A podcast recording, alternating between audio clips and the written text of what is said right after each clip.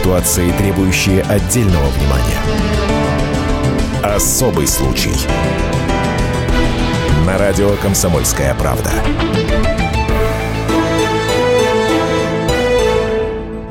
Анатолий Радченко добирался на родину по этапу, покачиваясь в поезде. Путь лежал через полстраны – Москва-Новосибирск. Арестанту 39 лет, но его биография едва вмещается в пухлые тома уголовного дела. В Россию его доставили на самолете из Вены, где он был задержан полтора года назад. Искали мужчину за дела в лихие 90-е.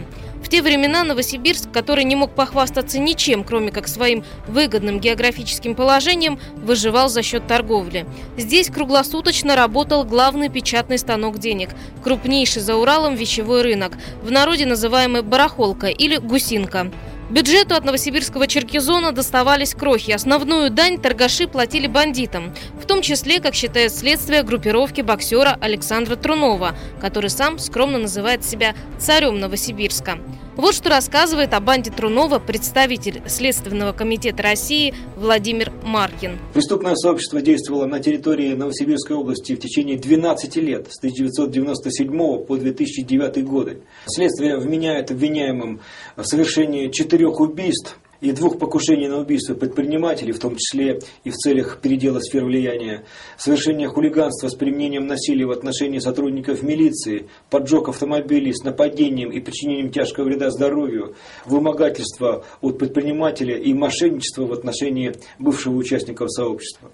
Указанные преступления были тщательно спланированы, совершались с применением огнестрельного оружия, автоматов, пистолетов различных модификаций. У членов банды имелись э, также рации, прослушивающие приборы и другие современные технические устройства. Э, деятельность этого преступного сообщества, а также всех его структурных подразделений была тщательно законспирирована, что не позволяло правоохранительным органам длительное время ее пресечь. В ходе предварительного следствия обвиняемые отрицали свою причастность к преступному сообществу и совершение в его составе преступления но их вина была доказана следственным путем. В рамках уголовного дела следователям допрошено более 300 человек, назначено и проведено 189 экспертиз и 50 обысков.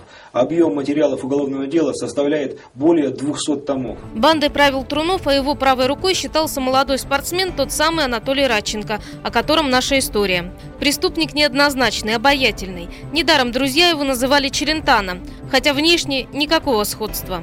Бывший каратист именно в спортзале и познакомился с сибирским Доном Корлеоне. Труновым. Практически все ее участники набирались из спортсменов спортивного клуба «Заря», в котором Трунов работал тренером. Ну а позднее при развитии сообщества это стало обязательным условием для принятия в его ряды. А внутри сообщества существовали жесткие правила поведения. Неисполнение указаний руководителя каралось вплоть до лишения жизни – выход из него был возможен также либо по так называемой воле Трунова, либо через смерть. Члены сообщества были настолько уверены в своей безнаказанности, что даже не избавлялись от оружия после совершения преступления. Группировку на чистую воду вывели только в 2009 году. Тогда по Новосибирску прошли громкие задержания. Поймали не только Трунова и бандитов-спортсменов, но и чиновников. Замэра Новосибирска Александра Солодкина и его отца, помощника губернатора Солодкина-старшего. Под суд пошел и крупный начальник из областного управления наркоконтроля. Все они, как уверяет следствие, входили в преступный синдикат. А вот тот, кого следствие считает главарем подразделения киллеров, Анатолий Радченко, смог сбежать. Главная примета из ориентировки, по которой искали бандита по всему миру, звучала так. Внешность, вероятно, изменена. Борода, усы, пластическая операция. Религиозен. Носит крестик из дерева. Соблюдает посты. Посещает церкви. Да, Радченко был повернут на спасение своей души. Одной рукой, как считают правоохранители, убивал, а другой, можно сказать, крестился.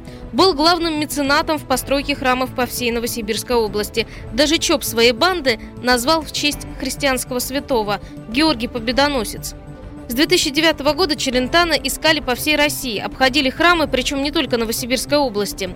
Например, искали его в Сергиевом посаде. Радченко любил захаживать в Троице-Сергиеву лавру. Вдруг, находясь в бегах, пришел туда под видом послушника и выполняя черную работу, перевоплотившись в отшельника. Тем временем, пока полицейские искали беглеца под куполами, Радченко записывал видео и выкладывал его в интернет. Шершавым языком юристов рассказывал, что не виноват, апеллируя к правам человека. Лицо было закрыто платком. Вызывает сожаление факт, что некоторые образованные и грамотные люди в следственных органах и оперативные работники действуют в личных интересах своих руководителей и в корпоративных интересах, а не в интересах закона. Сегодня они фабрикуют доказательства, завтра станут неугодными свидетелями этих действий и сами рискуют быть преследованными сегодняшними покровителями. Представители следствия заявляют о недопустимости давления на него, а на самом деле сами оказывают беспрецедентное давление и фабрикуют показания. Нужно ведь удерживать отменный бизнес и сохранять занятые позиции любой ценой. Раченко искали не только в России, но и за рубежом. В итоге нашли в Вене, где он жил под другим именем. Вот что рассказывает Алексей Буньков, старший оперуполномоченный отделения Интерпола Главного управления МВД России по Новосибирской области. Раченко Анатолий был объявлен в 2009 году после того, как скрылся от следствия за пределы Российской Федерации. В ходе розыска запрашивались такие страны, как Чехия, Германия, Израиль, Таиланд, Хорватия, Болгария, Словакия, Словения, Черногория. Это все страны, где он мог бывать. В части из них он был ранее. Но результатов это не принесло, потому как э, он использовал другие данные установочные. В феврале 2014 года получив оперативную информацию о возможном местонахождении Раченко, сотрудники российского бюро Интерпола совместно с полицией Австрии вышли на след разыскиваемого. Выяснилось, что он с 2009 года проживал в Австрии по поддельным документам, выданным на имя гражданина Чехии Сиидл Яна 1977 года рождения – использовал банковский счет и разрешение на временное проживание, также оформленное на это имя. В Австрии он жил под установочными данными гражданина Чехии. Сомнений в том, что перед оперативниками именно Раченко как раз не могло быть именно из-за этих установочных данных. Похоже, он действительно любил искусство. Вот и к выбору липового паспорта подошел творчески. Ян Сидл – это известный чехословацкий композитор прошлого века. Писал, например, музыку к фильму «Похождение бравого солдата Швейка».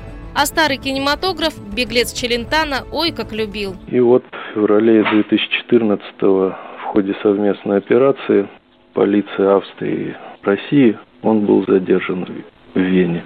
Дальше стал вопрос о проведении его экстрадиции. Передача преступника из одной страны в другую всегда волокита. Но с Австрией у наших силовиков давно отлажен контакт. В Германии это может быть и месяц, и два.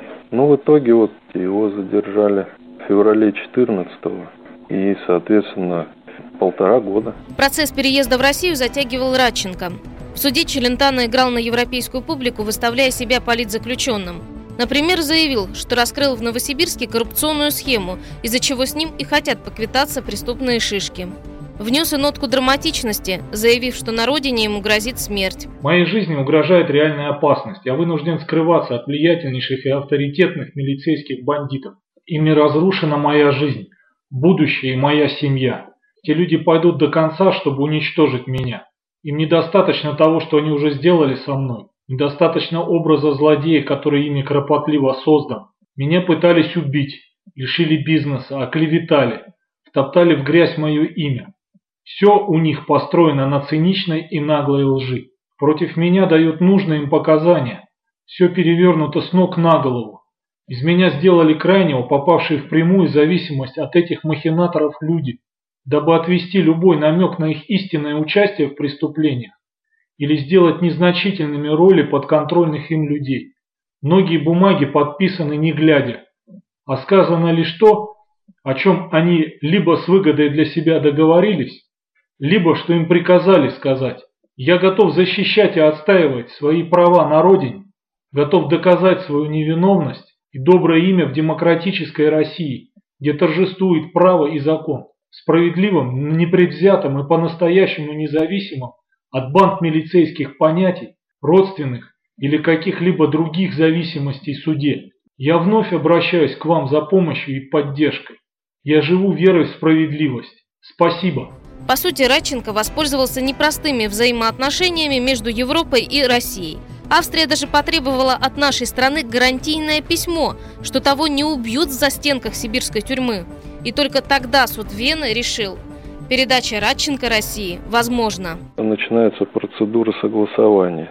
Вот 21 августа фигурант в сопровождении сотрудников НЦБ Интерпола МВД России Федеральной службы исполнения наказаний доставлен авиарейсом в Москву, после чего передан сотрудникам из Новосибирской области, ну и с повышенными мерами безопасности отправляется в Новосибирск.